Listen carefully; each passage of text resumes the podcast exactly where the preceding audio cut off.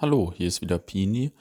Gleich kommt ein äh, meines Erachtens mal wieder richtig äh, lustiges Interview, spannendes Interview, äh, spannender Podcast mit Frank, der von den BVB-Touren der 90er Jahre erzählt, also Borussia Dortmund international.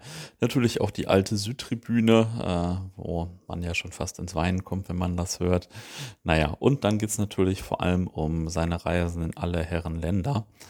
Ähm, ja, hat mal wieder richtig Spaß gemacht. Und wer jetzt das erste Mal zuhört ähm, und Geschmack an solchen Groundhopper oder auch BVB-Stories oder generell alten Fußballgeschichten findet, der kann sich einerseits natürlich mal den einen oder anderen alten Podcast hier anhören oder aber natürlich in der Football Was My First Love App vorbeischauen, wo sich mittlerweile ja auch wirklich ziemlich viele gute Geschichten angesammelt haben, weil ja schon einige Leute da sehr aktiv sind. Jetzt aber erstmal viel Spaß beim Hören. Hallo, hier ist wieder Pini mit der neuen Folge von Football Was My First Love. Heute treffe ich nach langer Zeit mal wieder einen meiner Gesprächspartner persönlich. Äh, ziemliches Highlight. Und das Gespräch wird sicher auch ein Highlight, denn mein heutiger Gesprächspartner hat nämlich schon über 160 Länderpunkte gesammelt, richtig? Ja, genau. Und also nach, nach, nach FIFA-Regelungen sind es genau 160. Da sind ah, okay. dann halt noch äh, ein, zwei, drei andere dabei, die jetzt nicht in der FIFA-Regelung sind, so wie, keine Ahnung, Nordzypern oder Sansibar, aber äh, FIFA sind es 160 ah, okay. Mitgliedsverbände, ja. Cool. Äh, ja, äh, jetzt haben wir schon angefangen. Sag mal ein paar Sätze zu dir, angefangen bei deinem Namen. ja, äh, ähm, ich heiße Frank Gaspaneite, bin 45 äh, Jahre alt mittlerweile. Ähm, ja, bin leidenschaftlicher Groundhopper, seit auch fast knapp 25 Jahren, würde ich mal sagen. Äh, Borussia Dortmund-Fan, seit mehr als 30 Jahren auf jeden Fall. Und ja, komme aus Reda Wiedenbrück im schönen Ostwestfalen. Mhm. Wie bist du denn zum Fußball gekommen mal? Ähm, eigentlich habe ich nicht den klassischen Weg gewählt, von wegen, mein Vater hat mich mitgenommen und so weiter. Äh, bei mir im Hause war es eigentlich so, dass mein Vater sich nie für Fußball interessiert hat, meine Mutter schon mal ein bisschen. Ähm, als Kind war es halt so typischer Sportschau-Fan natürlich. Äh, mein bester Kumpel war Bayern-Fan. Zu der Zeit war der einzige große Rivale ernstzunehmende war Werder Bremen. Also mhm. war ich natürlich Werder Bremen-Fan. Mhm. Aber natürlich nur äh, als Fernseh- Verfolger einer Sportschau. Äh, das Ganze hat sich dann geändert 1989. Ähm, da gab es ein DFB-Pokalspiel, Viertelfinale, Dortmund gegen den Gewinner Karlsruher SC Bayern München. Mhm. Und äh, mein Kumpel hat dann darauf gedrängt, dass sein Vater uns zu dem Spiel fährt, weil es wird ja dann auf Dortmund gegen Bayern hinauslaufen. Mhm. Bayern hat dann aber das Achtelfinale verloren gegen Karlsruhe und so kam es halt zu der Partie Dortmund gegen Karlsruher SC. Das war dann mein erster Besuch in Dortmund. Äh, auf der Nordtribüne damals. Das waren die einzigen Karten, die wir kriegen konnten. Ähm, Dortmund hat 1 gewonnen, ist dadurch ins Halbfinale eingezogen. Später dann ja auch das Endspiel in Berlin ja. gewonnen gegen Werder Bremen. Ja, das war so der erste Besuch im, im Stadion. Äh, die Süd natürlich von der anderen Seite aus gesehen. Hat mich schon beeindruckt, die Lautstärke, generell das ins Stadion gehen. Und daraufhin gab es dann halt noch mehrere Spielbesuche, wo dann halt mein Vater einspringen musste oder nochmal ein Vater vom anderen Kumpel oder dann noch die ersten Male mit dem Zug zu Heimspielen gefahren in 1989, 1990. Äh, 1991 kam dann die Dauerkarte dabei, das erste Mal, nachdem man sich, weiß nicht, fünf Stunden in praller Sonne angestellt hatte vor der Nordtribüne. Äh, und ab 91 dann auch die ersten Auswärtsspiele ähm, nach Düsseldorf, nach Leverkusen, nach Bremen. Und später wurde es dann natürlich immer ein bisschen mehr. Ja. Was hast du so von den ersten Spielen noch in Erinnerung? Ich weiß nicht, das alte Westfalenstadion oder was, was war da besonders prägend oder besonders gut? Ja, also zum einen auf jeden Fall die Lautstärke der Süd. Äh, ich kann mich an mein erstes Spiel auf der Südtribüne erinnern. Also das war dann sozusagen mein zweites BVB-Spiel überhaupt. Das war zur Heimspiel gegen Gladbach. Äh, wir haben praktisch unten auf den untersten fünf Stufen gestanden. Diese sozusagen Vortribüne war das ja damals mhm. noch vor der Süd und vor der Nord gab es ja sowas. Äh, man hat praktisch die Süd im Rücken gehabt. Es war sowas von laut. Es war, äh, ja, es war schon, damals als, als Kiddie noch, war das schon beeindruckend, das Ganze. Ja. Rundherum waren nur Besoffene um einen, die sich gegenseitig später da fast angepisst haben. Und es war einfach nur ein Erlebnis und äh, so ein War-Effekt. Also ja. Äh, davon brauche ich mehr. Das, ist, das hat was. Ja. ja. das war so die, die ersten Eindrücke Dortmund.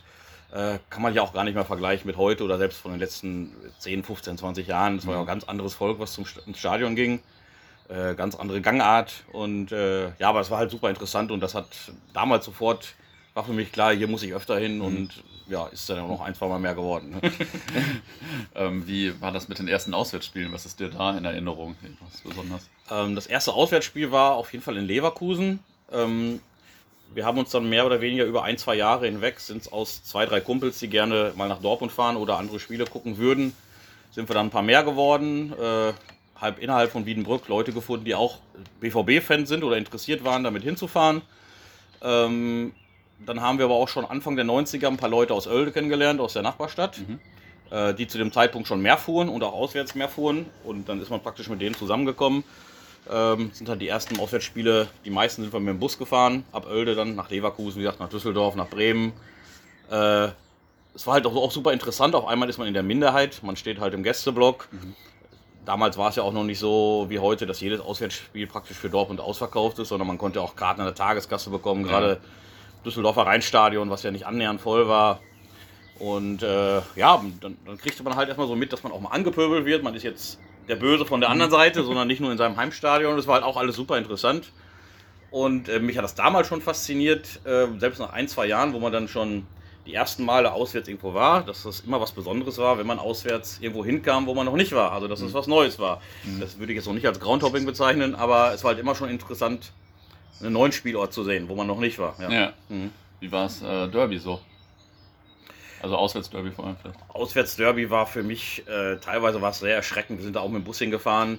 Äh, man musste dann ja vom Busparkplatz über diese Brücke ja. äh, praktisch in den alten äh, Gästeblock in, in, im Parkstadion, wo in dem Nebenblock ja immer das ganze Pack sozusagen nur wartete und da gab es immer ein paar Aufweigen oder sowas oder versucht einen Schal zu ziehen. Mhm.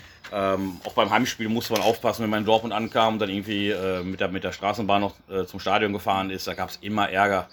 Äh, und damals war man ja auch noch viel jünger und war ja eigentlich mehr eingeschüchtert und hofft einfach mhm. nur, dass man nur äh, unbeschadet ins Stadion kommt. ähm, das war schon eine ganz, ganz andere Gangart auf jeden Fall. Also damals mhm. im, im, Park haben die meisten Leute aber auch haben, äh, Respekt gehabt, wenn man nach Gelsenkirchen auswärts fuhr oder auch andere Auswärtsspiele dass man erstmal in den Gästeblock kam. Ja, ja.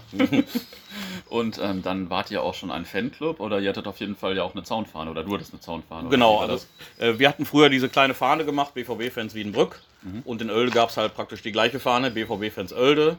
Und da haben wir uns in irgendeiner kalten Winternacht haben wir uns bei uns in der Garage gestellt und mhm. haben diese 13 Meter lange Fahne Wiedenbrück-Oelde rausgemacht. Mhm äh, die dann auch ja eigentlich mehrere Jahre bei so ziemlich jedem Spiel war, bis wir irgendwann die Lust dran verloren haben, die mitzuschleppen, aufgrund auch äh, Restriktionen, zu lang, zu groß, zu schwer ja. und so weiter. Früh im Stadion sein, hatte immer genervt. Äh, da hebe ich echt den Hut ab, die das über 20 oder 30 Jahre durchhalten, ja. bei allen möglichen Spielen. Äh, ähm, das haben wir irgendwann sein lassen. Wir sind dann aber auch, ähm, oder ein großer Teil von uns aus Wiedenbrück und Oelde sind in den Fanclub eingetreten, die Treue 13. Spazierzufeln hier, ne? Genau, ein Großteil davon kommt ja aus der Lippe-Region mhm. und ein paar sitzen auch im Dortmunder Raum, Schwerte und so weiter. Und mit denen haben wir uns dann mehr oder weniger zusammengetan. Bei, bei Heimspielen natürlich nicht und nahen Auswärtsspielen normalerweise auch nicht. Aber speziell für Touren nach München, nach, nach Karlsruhe, Stuttgart, Nürnberg. Mhm. Oder dann auch äh, die ersten Europapokaltouren wurden dann halt mit denen mhm. zusammen gemacht. Ja. Ich habe noch äh, letztens ein cooles Foto von eurer Fahne Wiedenbrück-Oelde gesehen, ähm, vom Pokalspiel in Wattenscheid 96, glaube ich, habe ich hier für den Moppel und das äh, Fanzine mhm. ein Foto von Wattenscheid gesucht vom Captain und der Captain hatte das Foto, wo da eure Fahne richtig dick vom Block ist. Also mhm. sonst glaube ich nur noch eine andere Fahne oder so. richtig geil. Also sieht so aus, als wärt ihr so die Ultragruppe der damaligen Zeit gewesen. ja, das hat natürlich immer äh, viel getäuscht. Aber es täuscht ja auch jetzt, wenn man bei der Nationalmannschaft die, die Fahnenträger anguckt. Man denkt ja auch, das sind riesige Fanclubs. Ja, Meistens sind das ja sogar Einzelpersonen. Ja. Wir waren ja jetzt wenigstens keine Einzelpersonen, sondern halt immer eine Gruppe von vier bis zehn Leuten, sage ja. ich mal. Und, aber die Fahne hat einige Leute schon teilweise angekotzt, weil da halt zu lang war. Und wenn wir halt früh im Stadion waren und die halbe Gästekurve war voll, da gab es ja noch keine Ultragruppen, die sich jetzt einfach überhängt hätten. Da waren immer einige Leute schon viel angepisst. Und äh, das war auch ein Grund, warum wir sie irgendwann nicht mehr mitgenommen haben, weil es auch zu anstrengend war. Man musste wirklich früh im Stadion sein. Und äh, ja, wie gesagt, andere Leute wollten auch ihren Platz haben. Ja. Nicht schlecht. Jetzt hast du schon gesagt, die ersten internationalen Fahrten. Was waren denn so die ersten mhm. internationalen Touren? Also mein erstes äh, Europapokal-Auswärtsspiel mit Dortmund war 1995 bei Lazio Rom. Ähm, Dortmund war ja in der Last Minute, im Last-Minute-Tor von Lars Ricken gegen La Coruña weitergekommen. Mhm. Dadurch hat sich dann die nächste Runde eröffnet. Lazio Rom. Ähm, Flugpreise waren utopisch, utopisch, das waren irgendwas mit 1500 Mark. Mhm. Für mich als äh, jemand, der gerade die Schule beendet hatte, unmöglich zu bezahlen. Ja. Ähm, ich sollte am 1. März ähm, meinen Zivildienst antreten. Mhm. Das Spiel war allerdings am 28. Februar. Äh, dann gab es natürlich die Möglichkeit, mit dem Bus zu fahren. hätte ich aber direkt meinen ersten Tag verpassen müssen beim Zivildienst. Hab da, da mal vorgesprochen, habe gesagt, dass ich gerne einen Tag später anfangen würde. Mhm. Hat äh, der Chef auch verstanden und damit konnte es dann auf die Bustour gehen. Ich glaube, wir haben damals 140 Mark bezahlt mhm. für den Bus nach Rom plus in, inklusive Eintrittskarte. Äh, und das war für mich so das erste absolut schockierende Erlebnis, weil man saß 24 Stunden im Bus, hat natürlich auch viel getrunken und so weiter. Man kommt morgens geredet in Rom an, morgen 6 Uhr morgens. Und man läuft durch die Stadt und jeden zweiten kennt man. Mhm. Ach, den habe ich da schon gesehen. Ach, der war bei dem Auswärtsspiel. Man kannte jede zweite Person. Das ist Wahnsinn. so, man reist einmal um die halbe Welt. Damals noch äh, ja. kam es einem so vor und man kommt an, man kennt jeden zweiten. Das war, das war absoluter Wahnsinn. Das, das hat ja. richtig mehr Lust gemacht. Auch noch mehr Reisen, noch mehr, äh, noch weitere Touren, noch mehr mhm. neue Länder vielleicht sogar sehen. Und wenn es geht, natürlich immer mit Borussia Dortmund. Ja. Krass, aber also allein diese Bustour kann sich aber heute keiner mehr vorstellen, dass da, wenn wir in Rom spielen würden, dass da irgendwie Massen an Bussen fahren oder so, ne? Ja, also das früher, da sind ja wirklich zig Busse unterwegs gewesen. Ja. Man hat ja teilweise gerade in Mautstationen in Italien haben die sich so gesammelt, äh, ja. was da unterwegs war. Und da gab es ja noch ganz andere Touren, wo ich nicht bei war. Leute mit dem Bus nach La Coruña gefahren, nach Saragossa, äh, nach Rumänien und so weiter. Äh, wir selber sind dann auch ähm, 98 zum Beispiel in, nach, äh, nach Madrid gefahren mit dem Auto, mhm. da wo das Tor umgefallen ja. ist. Äh, wir haben uns drei Leute ins Auto gesetzt, sind nach Madrid gefahren, morgens angekommen, sind zwei Stunden in die Stadt gelaufen, waren so im Arsch, dass wir uns ins Auto gelegt haben, da wir fast das Spiel verpennt hätten. Sind dann wach geworden, eine Stunde vor regulärem Anstoß. Ja, sind dann ins Stadion, dann war das Tor umgefallen, dann dauert es alle seine Zeit. Dann haben wir das Spiel geguckt und sind wir wieder nach Hause gefahren. Das ist heute unmöglich. Und das, das Einzige, was wir an Kartenmaterial mit hatten, das war schon fast wie ein Globus. Also ja. da war da schon einmal Madrid drauf, Paris und äh, Berlin so ungefähr. Damit, das war unser Kartenmaterial. Also äh, wir konnten die Heizung nicht runterdrehen. Da haben wir so eine Schraube reingesteckt, weil da abgebrochen war. Also das war. Aber das waren wirklich coole Fahrten damals. Ja. ja. Was waren denn noch andere gute BVB-Touren? Ähm, wo ich immer dran zurückdenken werde, war 1996. Da sind wir mit dem Fanclub, ich glaube Schwerte Ärgste oder so war das, sind wir nach Lodge gefahren, mhm. Chef Lodge gegen Dortmund. Ähm, abartige Bustour, Leute schon relativ früh gekotzt. ich mir dann wohl auch irgendwas mit dem Magen eingefangen. Auf jeden Fall war die zweite Hälfte der Tour ja. nach Polen nicht mehr so schön. Ja. Und dann halt noch das alte Kopfsteinpflaster, da gab es ja noch keine Autobahn. Ja. Vor Ort war es dann auch relativ gefährlich. Man konnte sich jetzt nicht so. Also ein paar Leute waren schon in der Innenstadt, aber da hat es ja auch überall dann äh, Ärger gegeben. Äh, Im Stadion die Toiletten waren ja alle komplett eingefallen, äh, Wurst wurde noch gewogen und danach der Preis berechnet. Okay. Es war, ich glaube, Ende November oder sowas. Ähm. Unsere Zaunfahne war hinter noch am Zaun festgefroren, weil es äh, äh, so ein, so ein, so ein äh, wie jetzt so ein Eisregen gegeben hatte. Also abartige Tour und dann wieder klitschnass und durchgefroren mit dem Bus mhm. wieder zurück. Das ist so eine Tour, die ich nie vergessen werde. Äh, ansonsten 1997, äh, Galatasaray Istanbul gegen Dortmund. Ähm, sind wir nur mit ein paar Leuten vom Fanclub geflogen. Das war auch in dem Jahr, wo wir halt äh, den Weltpokal gewonnen hatten mhm. und dementsprechend ja viele Touren äh, eh drumherum waren, sodass jetzt in Istanbul nicht so viele Leute waren, vielleicht ja. auch, die auf Geld gucken mussten. Das waren im Endeffekt vielleicht 150 Leute. Und ja, draußen vorm Stadion war natürlich viel los. Ich bin relativ früh reingegangen, habe die Fahne an den äh, Zaun dran gemacht. Ich war da mhm. praktisch der zweite Dortmunder im Stadion. Mhm. Da saß vorher nur so ein etwas älterer Herr. Und im Prinzip bei jedem Karabinerhaken, den ich eingerastet habe am Zaun, war das ganze Stadion am Pfeifen. das ganze Stadion mich ausgepfiffen, während ich die Fahne aufgegangen habe. Und es gab auch keinen richtigen Gästeblock. Das war halt ein abgetrennter Bereich, wo links und rechts die, die Polizisten standen und das war's. Und du stehst dann alleine als immer noch 22-jähriger Junge und ja. wirst von 30.000 ausgepfiffen, wie wenn du deren Mutter gerade umgebracht hättest. Also es war auch schon ein recht cooles Erlebnis. Ja. ähm, ansonsten, ja, für mich auch ein Highlight. Äh, der Flug zu Glasgow Rangers, das müsste auch jetzt, ich kann, muss jetzt lügen, aber ich glaube, das war auch 1995. Das müsste, glaube ich, die zweite Tour nach Lazio gewesen sein.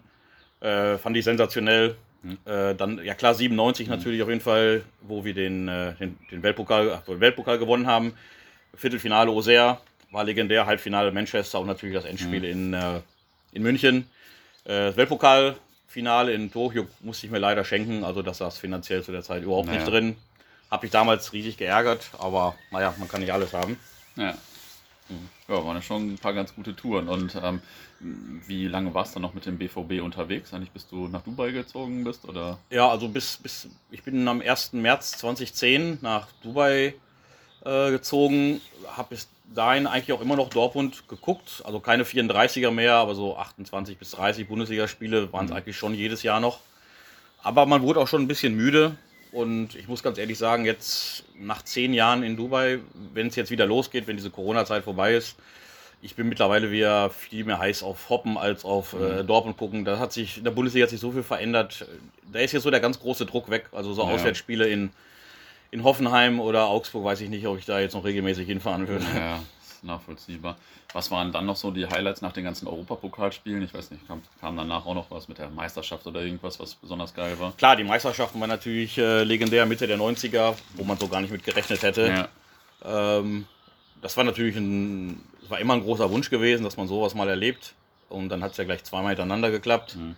Das war natürlich legendär. Ähm, dann gab es natürlich noch diese besagte Zugtour nach Kiew, die natürlich mhm. immer in meiner Erinnerung sein wird. Ja. 2001, äh, kann man sich gut merken, es war ja 9-11 sozusagen. Ja. Wir sind mit dem Zug hingefahren äh, nach Kiew, 36 Stunden. Ich habe irgendwann in Polen schon gemerkt, dass ich nicht so gesund war. Mhm.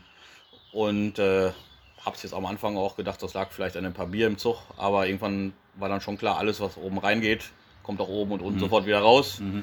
Das ging dann so weit, dass ich irgendwann auch ohnmächtig war in Polen. Krass. Und der Zug wurde angehalten und zum Glück war der mein Mitfahrer, einer der meiner Mitfahrer, Arthur, sprach Polnisch. Und äh, da wurde, kam dann ein Arzt in Zug und dann wurde verhandelt, ob es denn weitergehen kann. Mhm. Der Arzt meinte, wäre besser, wenn ich aussteigen würde ins Krankenhaus. Aber ich wollte natürlich weiter, weil ja. es ging zum einen um das Dortmund-Spiel und ja. zum anderen ja auch um den Länderpunkt Ukraine. Und äh, der Arzt hat nur die Augen verdreht und gesagt, wir fahren nur bis Kiew weiter. Mhm. Ist dann aber auch alles gut gegangen. Äh, vor Ort weiß ich noch genau, wir haben dann so einen alten Ostblock-Bunker bezogen. Wir waren ich meine, wir waren acht Leute, also hatten wir vier Zimmer und alle haben so ein bisschen rumgedöst. Ich habe zufällig einen Fernseher gemacht, der war auch mehr wie, ich glaube, schwarz-weiß, glaube ich, war der noch. Mhm. Und man sah immer nur so eine Szene, wie so ein Flieger in so einen Turm reinfliegt. Ja. Und wir hatten dann äh, mittags, hatten wir so einen Mittagstisch und eine Suppe. Und dann habe ich mal meine anderen Mitfahrer da gefragt, hat mal einer von euch äh, Fernseher gemacht? Mhm. Da war irgendwie ein Flugzeug in so einem mhm. Turm. Alle dachten, ja, irgendwie so eine sch schlechte schlechter ukrainischer Krimi oder irgendwas. Und dann kamen so langsam die ersten SMS durch. Ne, hier Anschlag, New York, äh, eventuell Spiele abgesagt. Mhm. Die Spiele nächsten Tag wurden ja auch abgesagt. Das Dortmund-Spiel hat zum Glück noch ja. stattgefunden. Sonst hätte ich mich auch richtig in den Hintern gebissen. Ja. Und auf dem Rückweg ging es das gleiche wieder los. Es ging mir schlechter, schlechter. Ich musste dann in Frankfurt oder aussteigen. Bin da dann noch drei Tage im Krankenhaus gewesen. Dadurch habe ich auch das Derby in der Arena dann verpasst. Mhm. Äh, das ist auf jeden Fall eine Tour, die ich, die ich nie vergessen werde. Ja, das glaube ich. ja, krass. Ja, ansonsten hatten wir noch ein Auswärtsspiel, ein Testspiel in Bergamo, da warst ja. du ja auch dabei. Ja, ja. Ich habe mir gestern nochmal den Kurzbericht durchgelesen. Das war auch eine legendäre Tour mit alles, ja, was wir drumherum gesehen haben, inklusive dem Länderspiel äh, Deutschland-England noch. Am ja, da war ich ja nicht drin. Äh, Ach, ja, ich hatte ja keinen Trick 17. Ja. noch nicht. Naja. Ja, das war auf jeden Fall eine legendäre Tour, da gerade in ja, Gästelog mit elf Leuten und ja, Gästeblock mit elf Leuten, äh, einige ja auch ganz gut besoffen, aber auch dann zu fünft in diesem Auto, als wir dann noch geschlafen haben, in diesem, in diesem Ford war das, glaube ich, oder so. äh, war schon, war ja eine meiner ersten Touren so, war auf jeden Fall recht legendär. Ja, auf jeden auch Fall. krass, ne, Länder, also äh, Testspiel in Italien und nur elf Dortmunder. Ne? Ja, heute undenkbar, glaube ich. Ne? Also wenn man ja. heute bei Bergamo spielen würde, da würden Busse und Flieger eingesetzt naja. und äh Wie wurde das denn so nach und nach mit dem Hoppen mehr? Wie kam, wie fing das so an? Ähm, das hat sich eigentlich so entwickelt, dass, wie ich schon erwähnte, ähm, ich natürlich immer interessiert war, wenn man ein Auswärtsspiel von Dortmund hatte, wo man noch nicht war. War natürlich immer interessanter als da, wo man jetzt schon ein paar Mal gewesen war. Dazu kam, dass ich dann aufgrund meiner geografischen Nähe ähm, regelmäßig zum FC Gütersloh gefahren bin damals. Also meistens war es samstags das Dortmund-Spiel, sonntags FC Gütersloh. Mhm die haben ja dann auch relativ häufig die Liga gewechselt. Ja, ja. Von der Verbandsliga hoch bis zur zweiten Liga und wieder runter. Und so kann man dann auch das, okay, Samstags haben wir in Leverkusen gespielt, da ist man dann mit dem Wochenendticket hingefahren und Sonntag ist man nach Aachen gefahren gegen Gütersloh, wieder mit dem Wochenendticket. Mhm. Und so hat man dann die ersten Grounds mitgemacht, die jetzt äh, nicht in unser, die man mit dem BVB so nicht machen konnte. Egal ob es jetzt äh, Karl Zeiss Jena war oder Alemannia Aachen oder solche Sachen halt. Und auch da hat man festgestellt, es ist immer toll, wenn es was Neues ist. Und äh, ja, da hat sich ja so entwickelt. Irgendwann hatte man mal Spiele von Gütersloh gesehen, also mit Gütersloh-Beteiligung oder Dortmund-Beteiligung. Oder dann auch die ersten Spiele von der Nationalmannschaft mal. Mhm. Und dann hat man doch gesagt, gut, heute, ich gucke mir einfach mal ein Spiel an in der Oberliga Westfalen oder ich fahre mal nach Hamburg mit dem Wochenendticket, gucke mir einen Oberligaspiel an oder Regionalliga. Ähm, dann so 98 rum die ersten Male nach Holland gefahren halt mal eine Stadt angucken wie Enschede, dann abends noch ein Spiel gucken oder nach Belgien gefahren. Das waren so die ersten Male. Mhm. Da ging das dann so langsam los, dann, dass man äh, sich auch mehr konzentriert hat, mal andere Sachen zu sehen. Mhm. Und äh, ja, so fangen ja viele an, aber bei äh, den wenigsten wird es dann so extrem. wie, wie kam das? Also wann wurde das so extrem? Schon nach kurzer Zeit? Oder? Ähm, ja, es kam dann so, dass man so um 1999, 2000 rum dann halt mehr Leute in Dortmund kennengelernt hat, die auch super interessiert waren, mhm. Groundhopping. Äh, Im Idealfall natürlich eine Wochenendtour, wo, du, wo an einem Tag das Dortmund-Spiel ist und die anderen beiden Tage vielleicht noch frei, wo man was gucken kann. So dass man dann zum Beispiel, wo wir in Ulm gespielt haben, haben wir an dem gleichen Wochenende noch ein Spiel in Liechtenstein, eins in der mhm. Schweiz und einen in Österreich geguckt, was mhm. damals dann gleich drei Länderpunkte war. Ja. Das war natürlich der Hammer. Äh, oder wenn wir irgendwo im Europapokal gespielt haben, zum Beispiel bei Slovan Liberec in. Prag, sind wir dann noch weitergefahren, haben noch Spiele in Österreich und Ungarn geschaut. Mhm. Und irgendwann sieht man halt, okay, so und so viele Länder habe ich jetzt schon gesehen in Europa. Dann will man natürlich auch das große Endziel, war das ja damals, äh, mhm. Europa mal zu mhm. komplettieren. Das wäre ja schon fast unglaublich, wenn man das mal schaffen ja. könnte. Das war dann irgendwann so das äh, das große Ziel, was vor Augen war. Und irgendwann war man da auch kurz davor. Mhm. Und dann muss es natürlich auch, dann wollte man auch nicht aufgeben oder so, dann war man noch viel mehr interessiert als vorher. Mhm. Also bei vielen lese ich das so, dass das irgendwann schwächt sich das Ganze ab. Man wird weniger interessiert oder man hat viel oder man ist satt oder wird älter. Und ich kenne das so von, von meinem Umkreis und mir, dass es eigentlich, eigentlich eher gegenläufig ist. Also mhm. desto mehr man hat, desto mehr motivierter wird man ja. und desto mehr will man eigentlich noch machen. ja, und äh, dann ist es dann halt so gekommen, dass äh, man 2004 müsste das gewesen sein. Ich muss mal einmal gerade meine Unterlagen blättern. Ja, dann das erste, die ersten Mal Europa verlassen, 2003 nach Marokko gefahren. Ähm, wir hatten halt äh, ein Trainingslager, hatte der BVB in Jerez. Mhm. Und von da aus sind wir dann halt mit der Fähre nach Marokko übergesetzt und dann irgendwie noch 400 Kilometer mit dem Taxi gefahren, um den Länderpunkt Marokko zu mhm. machen. Äh, 2004 waren wir dann beim Afrika Cup in Tunesien. 2006 Afrika Cup in Ägypten. Äh, 2007 das erste Mal in Südamerika. Eine Tour halt mit Argentinien, Uruguay und Paraguay. Mhm. Äh, damals waren natürlich noch die Spiele mit Gäste und so weiter. Da war ja. Argentinien natürlich noch, noch ein Hammer. Ja. Vielleicht auch schon nicht mehr so toll wie zum Beispiel den Kollegen, den du vor ein paar Tagen interviewt ja. hast, den äh, Carlo Fasang. Jetzt nicht mehr so das absolute Highlight, wie es vielleicht noch früher war, aber immer noch halt für mich eine absolute Bombe.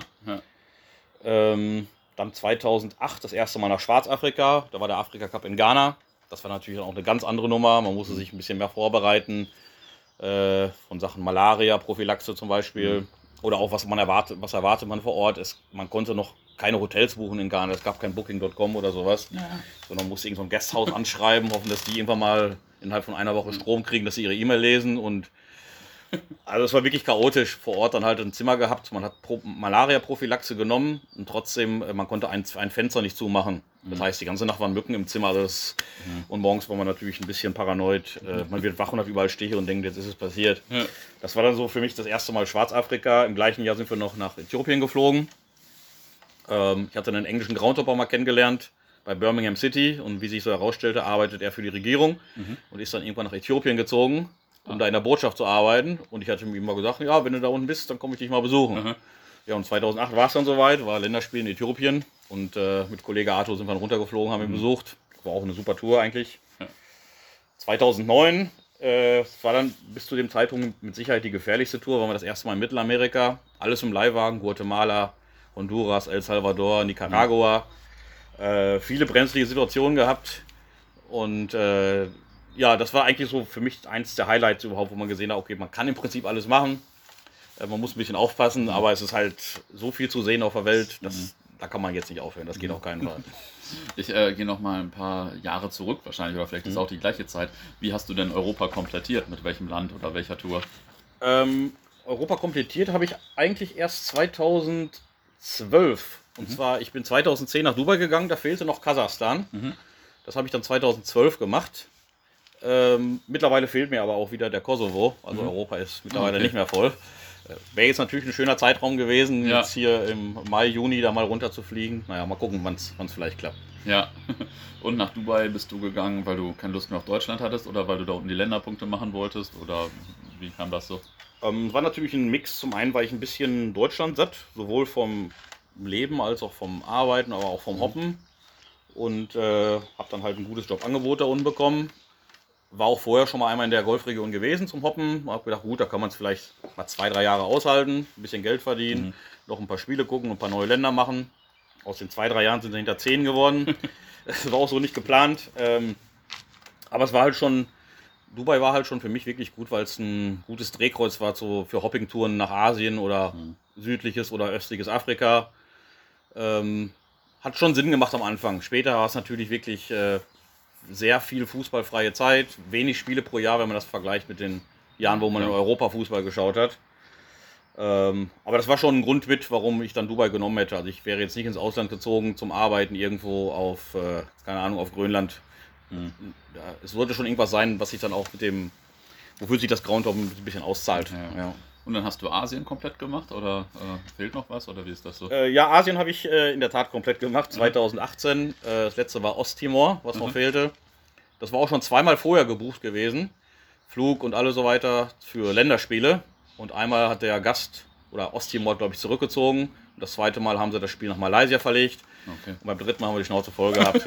Jetzt guckt man Ligaspiel, ein paar Tage mit meiner Frau auf Bali verbracht und sind dann mhm. halt für drei Tage nach Delhi geflogen und haben uns ein Ligaspiel angeguckt. Okay. Das war dann damit der letzte, ja. Was waren so die Highlights in Asien oder die besten Touren oder so? Ähm, da gibt es auf einmal, auf einer Seite gibt es auf jeden Fall Länder an sich, die faszinierend waren. Bhutan zum Beispiel, mhm. also wirklich das letzte Land, wo man wirklich himmlische Stille hat, sage ich mal so, mhm. und alles ist schön und ruhig und alles ist Fair Play. Natürlich vom Fußball jetzt nicht die Bombe. Ja. Äh, Nordkorea fand ich super interessant, mhm. kann ich jedem nur empfehlen, dahin zu reisen. Also es ist wirklich gänzlich ungefährlich. Es kostet halt ein bisschen, bisschen Geld, äh, so eine Tour äh, organisiert zu bekommen, was auch nicht schwierig ist.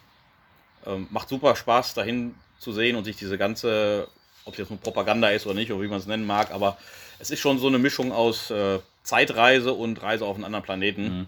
Kann ich wirklich jedem nur empfehlen. Da, da, bucht man dann so eine Führung oder, oder hat so einen Führer die ganze Zeit so eine Woche oder wie läuft das? Genau, also man muss äh, praktisch über eine Agentur muss man die Reise buchen. Mhm. Ähm, die, die Reise geht dann auch ab Pyongyang bis Pyongyang sozusagen oder mhm. ab Peking bis Peking. Das heißt, man bucht sich dann später selber seinen Flug Frankfurt-Peking dabei. Mhm. Ähm, dann hat man halt einen Flug von Peking nach Pyongyang, der halt relativ teuer ist, der teilweise bis zu 600 Euro kostet für einen knapp einstündigen Flug. Ist ja mhm. schon sehr viel, viel Geld, aber anders geht's nicht.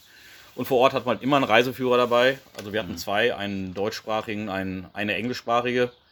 Äh, ohne die kann man auch das Hotel nicht verlassen eigentlich. Soll man auch nicht. Äh, man bekommt halt alles Mögliche gezeigt. Wir sind zur Grenze gefahren, hab dann, haben dann praktisch auch die Geschichte gehört über den Koreakrieg, natürlich aus nordkoreanischer ja. Sicht. Ein paar Jahre vorher hat man das Ganze auf der anderen Seite schon mal gehört, aus, aus südkoreanischer, amerikanischer Sicht. Also es war schon sehr interessant, genau das Gegenteil zu hören. Äh, dann wurden natürlich irgendwelche Kolchosen besucht und irgendwelche äh, irgendwelche Farmen, wo natürlich auch die Leute ganz stolz erzählen, wie toll alles ist und dass der mhm. große Leader Kim Jong-un auch schon mal da war und gesagt hat, das wäre alles super. Mhm.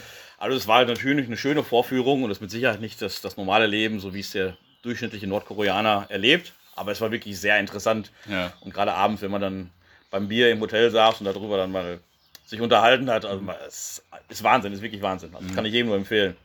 Und sieht so aus wie in 60ern da, oder wie, wie sieht das ja, aus? Ja, es ist halt, äh, natürlich haben die auch viele Hochhäuser, aber man sieht zum Beispiel keine Werbung. Es gibt ja keine mhm. Werbeplakate, es mhm. gibt ja keine Firmen. Es, ist, es gehört ja alles dem Staat. Mhm.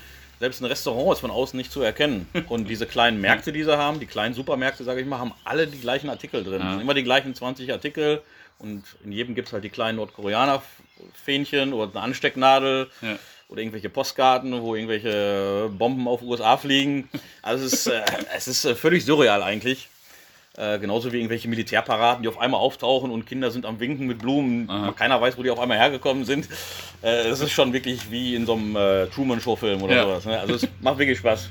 Okay. Ansonsten fand ich noch, ähm, auch wenn es nur eine Kurzreise war, bin ich im Jemen gewesen, zusammen mit dem Markus Linke. Wir waren auch nur zwei oder drei Tage da.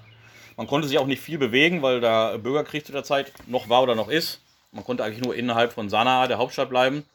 Aber die Altstadt an sich, das war das, was uns wirklich so fasziniert hat. Mhm. Das ist wirklich, das muss man auch mal gesehen haben. Auch wenn jetzt das, Rand, das Land an sich vielleicht nicht das beste Reiseland momentan ist, mhm. aber das war auch schon sehr interessant. Mhm. Und äh, die Altstadt war dann so wie, keine Ahnung, so eine biblische Stadt oder so, so alt quasi. Genau, sowas in der Art. Also Sanaa hat so einen ganz eigenen Baustil. Die Türme sehen fast alle gleich aus. Ja. Und äh, wir sind dann auf einem dieser Türme auch abends gewesen zum Sonnenuntergang, mhm. um die ganze die Stadt von oben zu sehen. haben dann auch noch irgendeinen so Dänen dabei getroffen. Ich glaube, der hat sich irgendwie auf seinen Dschihad vorbereitet. Der war da oben am Beten, das war auch ein bisschen surreal, ja. War auch nicht ganz koscher, der Typ irgendwie. Äh, das war aber schon sehr interessant. Ja, fußballtechnisch ist in Asien, äh, ja, es ist halt so eine Mischung. Ähm, ein paar Länder machen richtig Spaß. Japan fand ich immer, also Japan fand ich, fand ich so ziemlich das beste Land zum Fußball gucken und zum mhm. Reisen. Alles ist super durchorganisiert. Äh, die Leute sind freundlich, gute Stadien, gute Stimmung.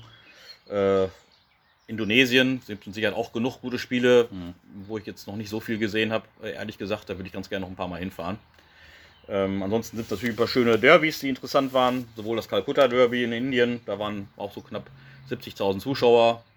Und wie der kleine Inder so ist mit einem Rumwuseln, das war schon sehr chaotisch. Also äh, Teheran Derby war ganz interessant, auch wenn es vielleicht von der Stimmung, von der Lautstärke ein bisschen enttäuscht hat, aber mhm wenn dann so 100.000 Leute im Stadion sind und die sind wirklich auf der Mitte geteilt ja. in blau und rot, ist das schon beeindruckend. Ja. Kalkutta Derby auch mit Stimmung oder wie ist das so? Kalkutta Derby auch, aber äh, ich sag mal, der Inder an sich ist jetzt nicht so der organisierte Supporter, ja. sondern es ist dann schon mehr so ein bisschen Durcheinandergeschreie und äh, irgendwie Zeitung anzünden und wedeln damit. Ja, okay. und, aber naja, jedes Land hat seine eigene Regel. Ne? Ähm, ja, ansonsten noch sehr interessant, auch auf jeden Fall ähm, in Kabul gewesen, beim mhm. Endspiel der afrikanischen Meisterschaft. Äh, es war auch sehr interessant, ein kleines Stadion, rappelvoll. Und da konnte man den Leuten wirklich anmerken, dass die was brauchten außerhalb ihrer mhm. Dahinsehen und äh, Krieg und so weiter. Also die waren wirklich sowas von begeistert und man war herzlich willkommen im Stadion. Also das war auch ein Riesenerlebnis auf jeden Fall. Aber Afghanistan stelle ich mir schon krass vor. Von der Einreise und so ist das alles. Geht das einfach so oder ging das einfach so? Und wurde da überhaupt die ganze Zeit Fußball gespielt? Waren waren nur kurz ein paar Spiele, oder? Oder wie war das? Ähm, ja, die haben sozusagen, äh, die Saison ging immer nur für zwei Monate, glaube ich. Aha. Die wurden dann auch alle in Kabul ausgetragen, alle im gleichen Stadion, die Spiele. Mhm. Das heißt, in zwei Gruppen A, ich weiß jetzt nicht, sechs oder acht Mannschaften. Und mhm. später gab es dann halt die Halbfinals und dann das Endspiel. Und ähm, äh, wir hatten uns mal immer überlegt, klar, irgendwann, wenn man Asien voll machen will, muss man auch mal mhm. die ganz schlimmen machen. Und Afghanistan ist halt vielleicht so die Nummer eins. ja. Und äh, da habe ich mich mit einem Kollegen aus Kaiserslautern unterhalten, der mittlerweile ja schon bei 210 Länderpunkten ja. steht. Für ihn war das natürlich auch super interessant. Und ich hatte mich dann mal schlau gemacht, dass man in Dubai im afghanischen Konsulat ganz einfach das Visum bekommt, das mhm. Touristenvisum, was es in Deutschland wohl ein bisschen schwieriger ist. Dann haben wir uns mal um Flieger gekümmert. Es gibt auch mit Fly Dubai eine Direktverbindung nach Kabul. Ich hatte dann auch mal mit Leuten gesprochen, die beruflich nach Afghanistan reisen, also in, von Dubai aus.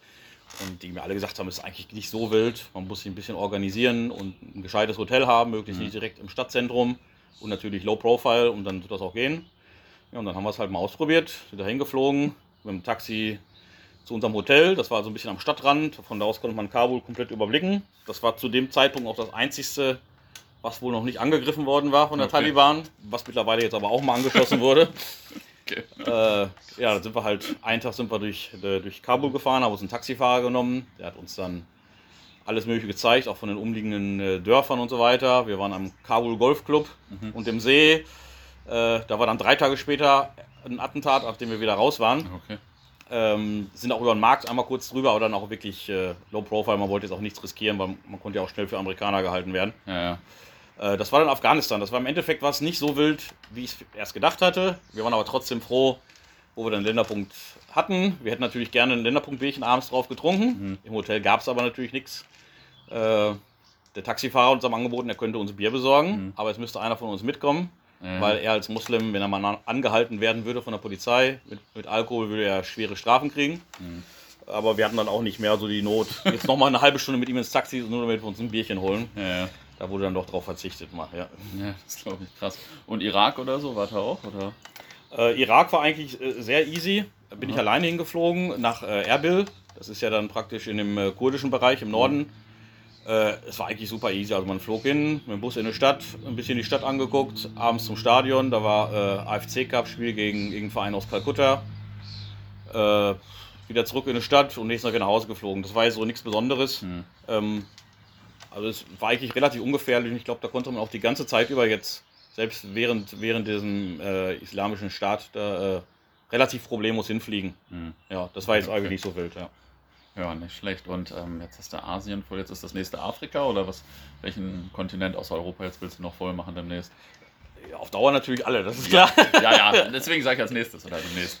Ja, mal schauen. Also ich würde natürlich gerne, solange man noch halbwegs jung ist, sehen, dass man äh, Afrika weitestgehend hinter sich lassen kann. Also jetzt, wenn man irgendwann vielleicht mal 60 ist, dann irgendwie noch äh, durch den Niger zu reisen, nicht, ob man da noch so Lust hat.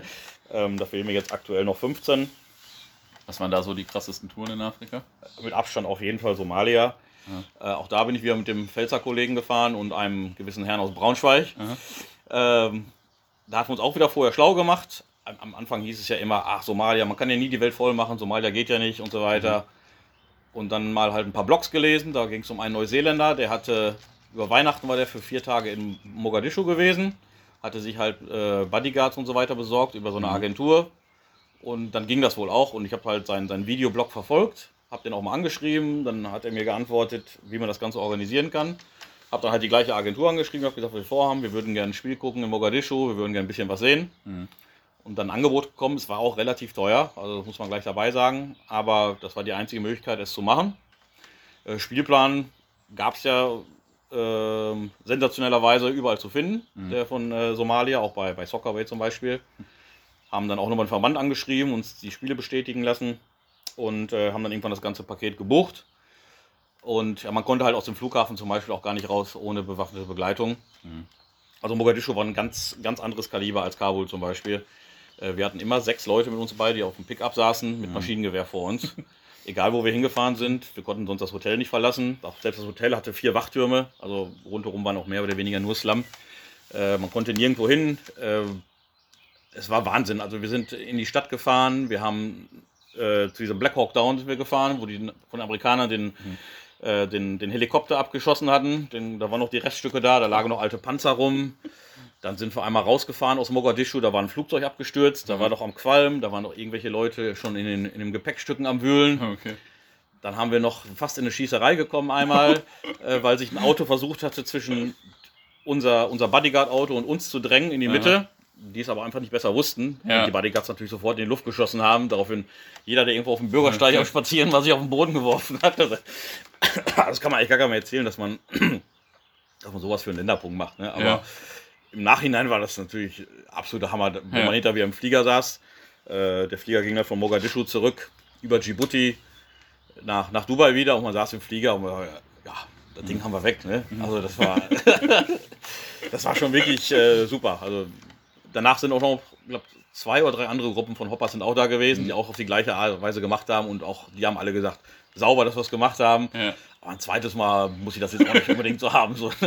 Ja, ja, ich, ich meine, mir hat einer erzählt, er wäre da gewesen und das Hotel, in dem er war, wäre dann später irgendwann mal auch in der Luft geflogen oder angegriffen worden oder so, ne? Äh, Also unser Hotel ist jetzt mittlerweile auch nicht mehr da. Das wurde Okay. auch, äh, das, ich glaube sogar die Rezeptionistin hat sich später rausgestellt, die ist mit dem Auto da reingefahren und das war komplett mit Explosives da drin und dann ist die ganze Bude in die Luft gelangen. Junge, Junge. Was sind jetzt so äh, deine größten Herausforderungen in Afrika? Also vor welchen Ländern, die jetzt noch fehlen, hast du da Respekt oder so? Oder was ist schwierig zu machen? Ja, das Schwierigste ist natürlich äh, Libyen momentan. Ja. Es ist eigentlich so gut wie kein Reinkommen und selbst wenn man reinkommt, äh, Fußball ist, es war für ein paar Wochen mit Zuschauer, jetzt ist es wieder ohne. Äh, ist halt so eine Sache, muss man natürlich im Auge behalten, gerade weil der eine Kollege ja mit 210 nur noch einen fehlenden hat, was Libyen ist. Der mit Sicherheit auch interessiert ist, da irgendwann mal aufzukreuzen. Ansonsten fehlt mir noch Nigeria. Ist jetzt auch nicht so ein gemütliches. Auch mit äh, sehr schwierigen Visum zu bekommen und auch recht, äh, recht teuer.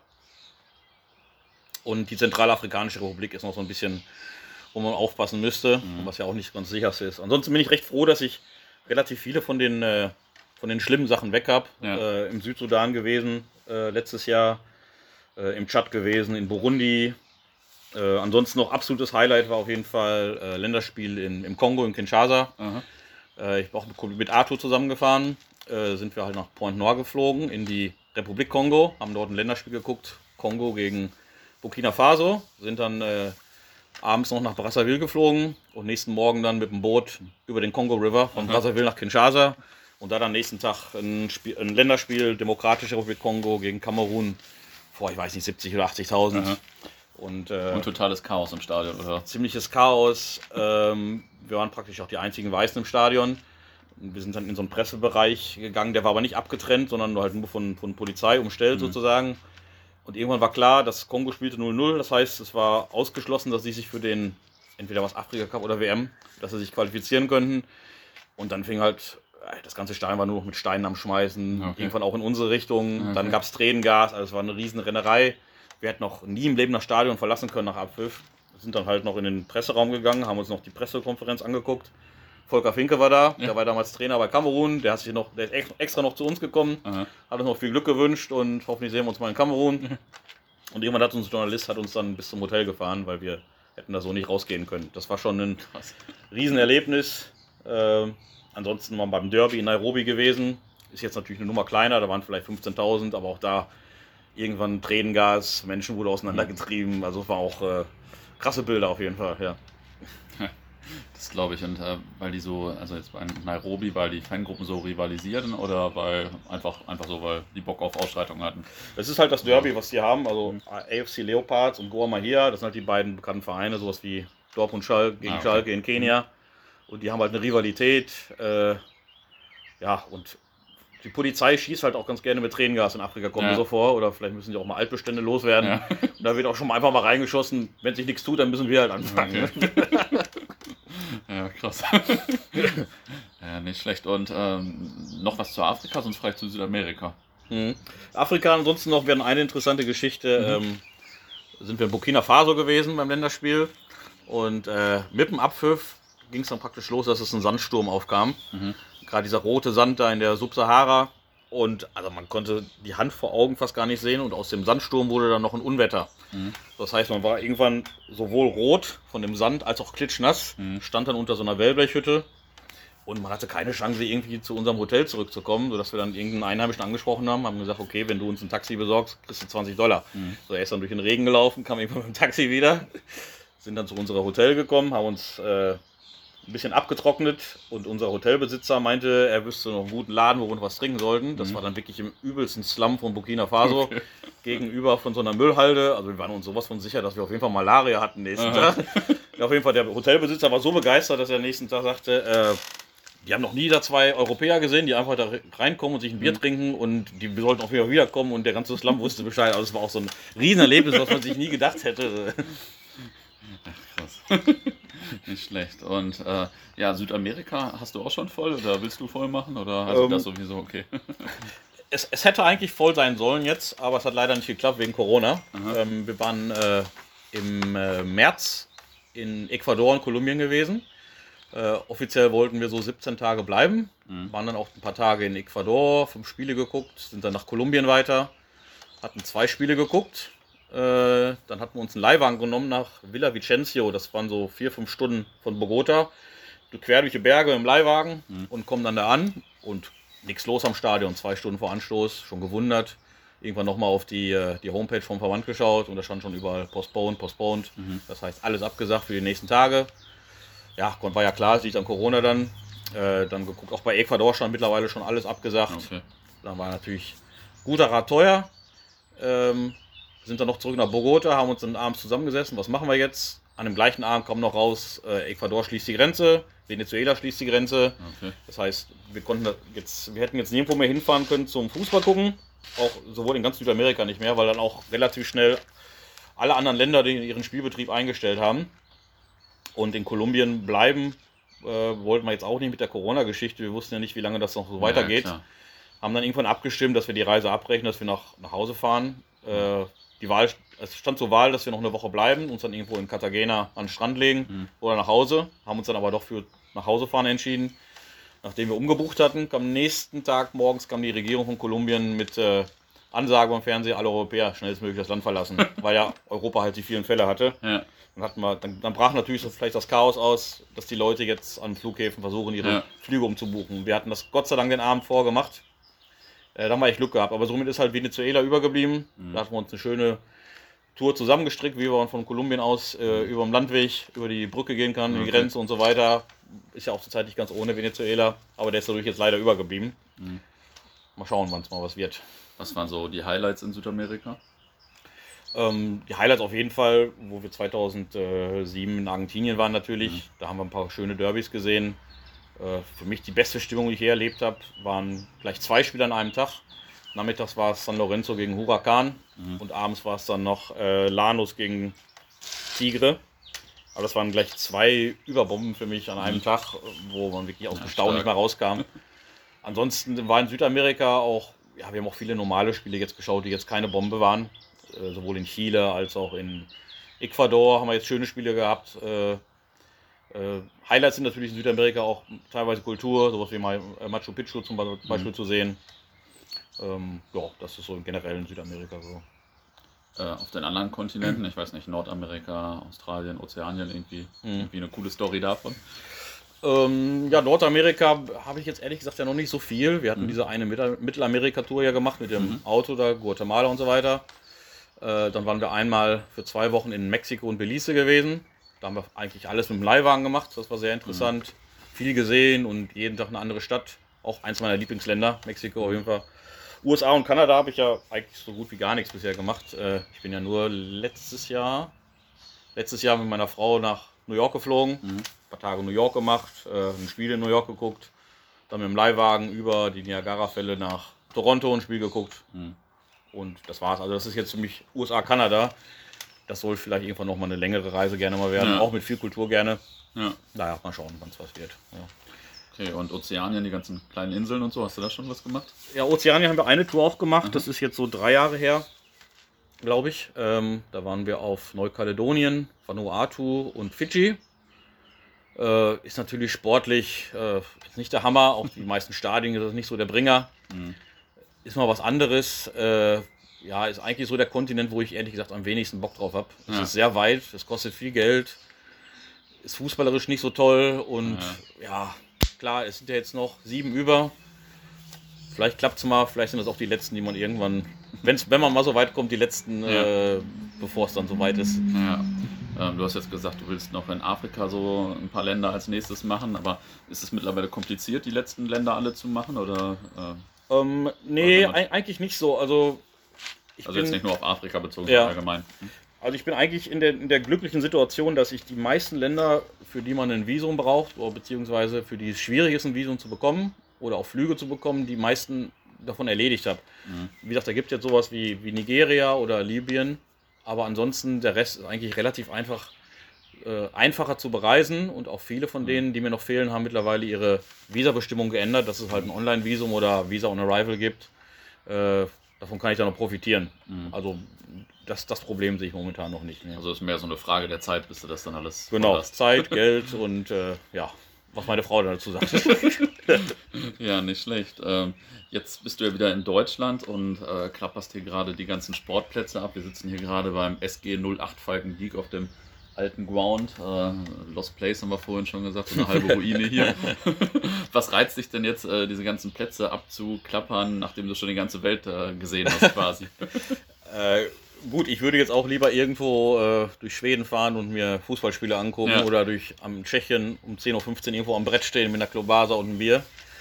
Aber das äh, geht ja leider nicht. Ich hoffe ja mal, dass früher oder später diese ganzen Restriktionen äh, wieder wegfallen. Aber momentan ist das für mich eine gute Freizeitbeschäftigung am Wochenende zumindest. Ähm, Europlan ein bisschen unter die Arme zu greifen ja. und äh, alles, was irgendwie halbwegs in meiner Nähe ist, äh, an Sportplätzen, wo es noch keine Bilder zu gibt, anzufahren, ein paar Fotos zu machen und zum nächsten ab und zu mal anhalten, Kaffee trinken, Wetter genießen. Das ist halt, äh, naja, ist so eine kleine Ersatzdroge. Ja, ja, ja kann ich auch nachvollziehen. Machen ja im Moment auch einige Kollegen, glaube ich, dass sie die ja, ganzen Plätze genau. abklappern. Ich glaube, ein Kollege von mir macht mit dem Fahrrad alle Plätze in Ostwestfalen oder so. das war danach auf jeden Fall ganz gut fit. Ähm, ich komme noch mal ein bisschen zum Anfang zurück. Du hattest ja auch eine Website mit vielen amüsanten Texten. Ich gucke da auch immer gerne mal wieder nach, welchen Ground ich da gemacht habe oder so, weil ich äh, meine Groundliste meistens anhand der alten Spielberichte von dir äh, komplettiert habe. Ich war ja immer sehr schlecht organisiert. Was, warst du damals einer der ersten Hopper mit einer Website eigentlich so? Oder, äh, oder auch generell einer der ersten so Fußballleute im Internet? Also Fußballleute weiß ich, also es gab schon viele, damals schon viele Webseiten von irgendwelchen Fanclubs oder so oder auch mhm. teilweise schon so in Anführungszeichen so Ultras. Mhm. Das war ja meine Webseite, habe ich zwei, 2000 angefangen. Das war auch eigentlich am Anfang nur so gedacht für mich eine Auflistung der Spiele, dass ich selber eine eigene Datenbank habe. Ich habe dann zwischenzeitlich auch mal bei so einem Internet Service Provider gearbeitet, die mir mhm. praktisch die Domain äh, kostenlos zur Verfügung gestellt haben. Daher ist auch äh, der Name so gekommen. Also ich hatte Ja. nie eine Idee, eine Website auf meinen Namen auszustellen, sondern lieber irgendwas mit Groundhopping oder Dortmund. Aber die Website habe ich hat jeder Mitarbeiter bekommen, umsonst. Ah, okay. Danach habe ich sie irgendwann behalten und dann irgendwann kannten sie auch ein paar Leute und dann will man ja auch nicht mehr die URL ändern Ja, oder sowas. Ähm, eigentlich äh, mein Anreiz, diese Website zu machen, kam auf jeden Fall von groundhopping.de. Mhm. Ich kannte den, den, äh, den Speerzer damals noch nicht, aber die Homepage auf jeden Fall schon und man Mhm. sah, ah, der fährt nach Belgien, nach Holland, über schöne Fotos und so weiter. Ähm, habe ich das machst du auch, ein paar Fotos, einen kleinen Text. Das mit dem Text ist man natürlich nach ein paar Jahren ein bisschen irgendwann, also ich äh, Respekt und Hut ab vor den Leuten, die das über Jahrzehnte durchziehen. Ja. Ich meine, über eine gute Tour einen kleinen Bericht zu schreiben, ist einfach, macht Spaß. Äh, über einen Besuch irgendwo bei der Verbandsliga äh, Mittelrhein sich, sich vier, äh, vier Artikel oder vier Spalten da aus dem Finger Ja. zu ziehen, das ist schon eine andere Nummer. Ähm, aber die Bilder habe ich schon, ich auch da habe ich ein, zwei Mal, boah, irgendwann ist alles zu viel und macht keine Mhm. Lust. Äh, irgendwann macht es keine Lust mehr, aber mittlerweile habe ich so einen Punkt überwunden und Mhm.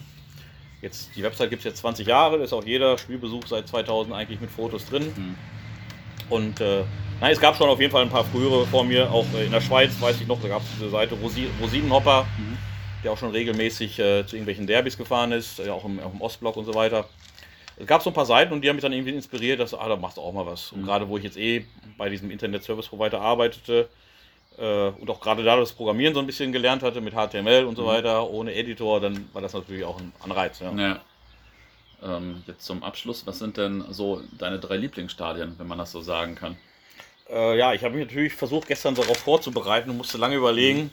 Also ich, ich kann es drehen und wenden, wie ich will. Für mich ist immer noch das Westfalenstadion eines der besten, definitiv. Mhm. Auch wenn es jetzt natürlich ein bisschen groß ist und den ganz großen Charme von früher natürlich ein bisschen verloren hat.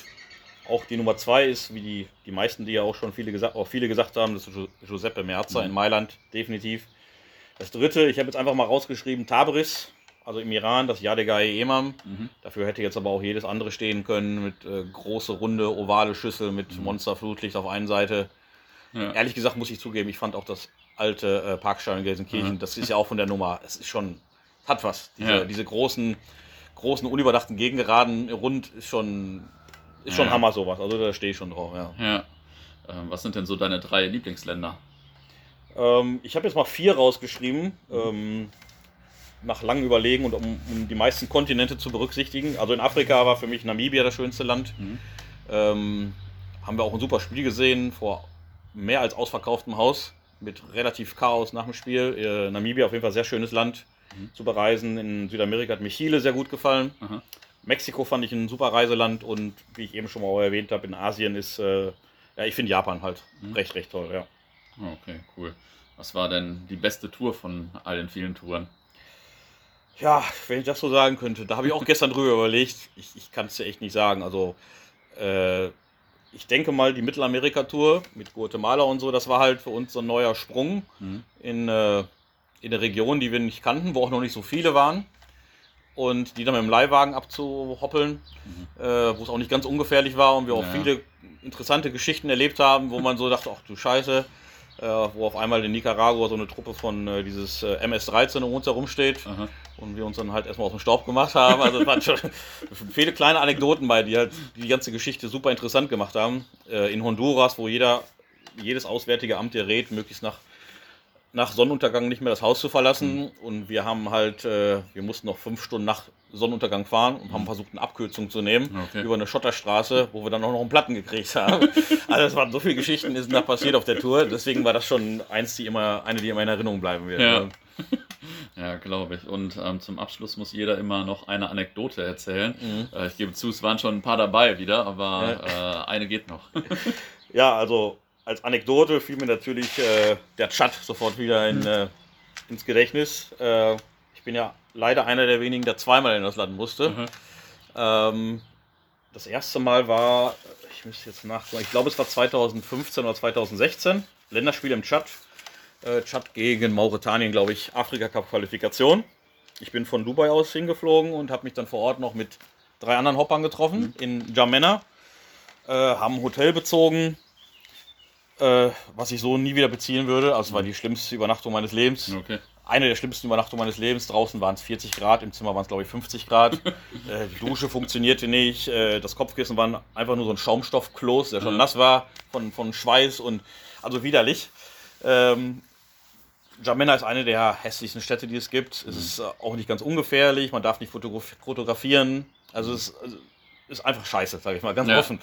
Es war wirklich heiß, es waren 40 Grad draußen. Wir sind dann einmal kurz im Taxi rumgefahren, haben Fotos gemacht von einem so, einem, so einer Statue. Auch da gab es dann wieder Diskussionen halt schon mit dem Militär.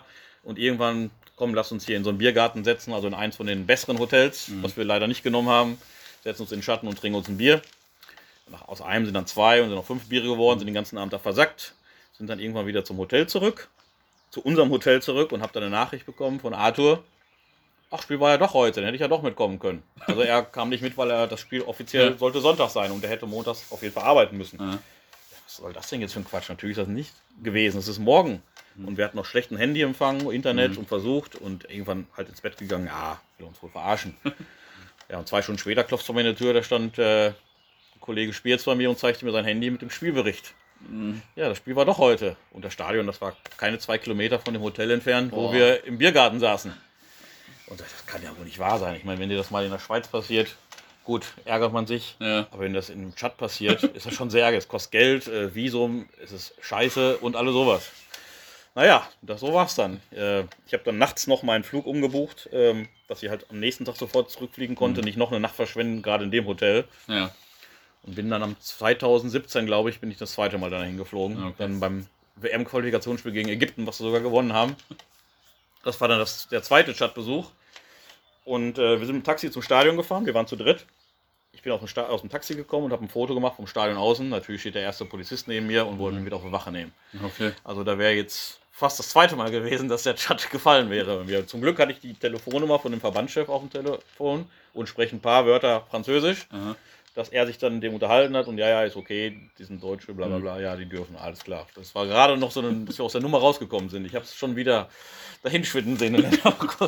Also da ist das quasi gesetzlich in Anführungsstrichen verboten, dass man Fotos macht oder, oder ja, also wenn man im Stadion selber war es kein Problem, Fotos machen kein Problem, aber alles, was draußen ist, Okay. äh, das ist nicht nur im Chat, das sind mehrere Länder so. Äh, Im Südsudan ist das gleiche. Riesentheater, wenn du draußen Fotos machst. Äh, ich weiß von einem anderen Groundhopper, der ist auch schon mal mit auf die Wache genommen worden in Guinea-Bissau.